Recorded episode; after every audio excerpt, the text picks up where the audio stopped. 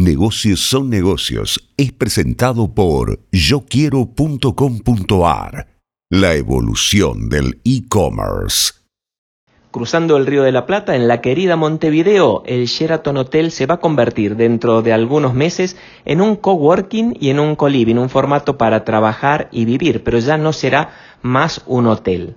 ¿Pasará lo mismo acá con el Córdoba Sheraton Hotel? Hmm, posiblemente sí. Como se habló mucho ayer y como se va a hablar mucho en las siguientes semanas, hay un conflicto de intereses entre la familia Álvarez Rivero, que tiene la propiedad del edificio de 180 habitaciones de este hotel, y la cadena Marriott, que explota la marca Sheraton y tantísimas otras, y que exige un alto nivel de servicios y de costos para poder funcionar con esta bandera, con la bandera Sheraton, que la realidad no puede absorber porque el Sheraton funciona básicamente por turismo internacional y por alto turismo corporativo, dos sectores que han quedado muy golpeados por la pandemia y que van a tardar largos, largos trimestres en recuperar. Entonces, Sheraton pide un estándar que el mercado no paga y la familia propietaria del inmueble posiblemente no reabra sus puertas con esta marca. ¿Vendrá otro hotel? Mm, puede ser. ¿Vendrá una reconversión del edificio a superficies locativas,